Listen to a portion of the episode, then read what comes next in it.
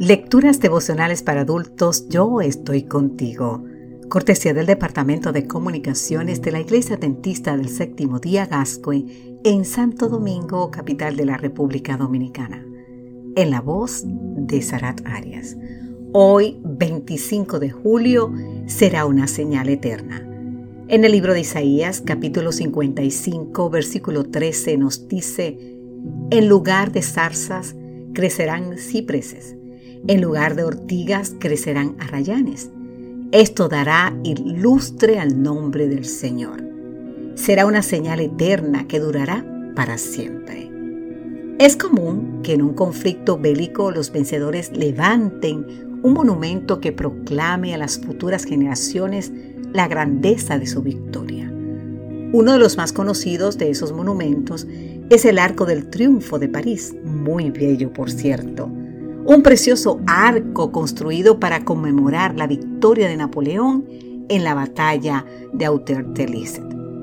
A veces los héroes de esos triunfos quedan en el anonimato y para honrarlos muchos países han levantado monumentos en honor al soldado desconocido, como el que se encuentra en la Plaza Baquedano en Santiago de Chile.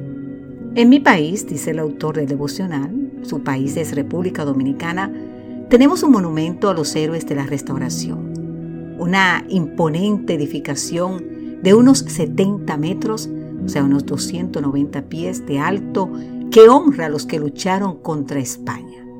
En fin, la lista sería inagotable. No descansamos en nuestros intentos de perpetuar en el tiempo nuestras mejores conquistas. Tras la última batalla del conflicto entre el bien y el mal, entre Cristo y Satanás, el vencedor también levantará monumentos que proclamarán por toda la eternidad la grandeza de su victoria. A diferencia de los monumentos que conocemos, estos no serán construidos a base de piedras o metales preciosos. No serán grandes edificios ni imponentes esculturas. A fin de conmemorar su victoria, este es el monumento que Dios levantará. Nos dice en el libro de Isaías 55, 12 y 13, ustedes saldrán con alegría y volverán en paz. Los montes y las colinas cantarán al paso de ustedes y todos los árboles del campo aplaudirán. En lugar de zarzas crecerán cipreses.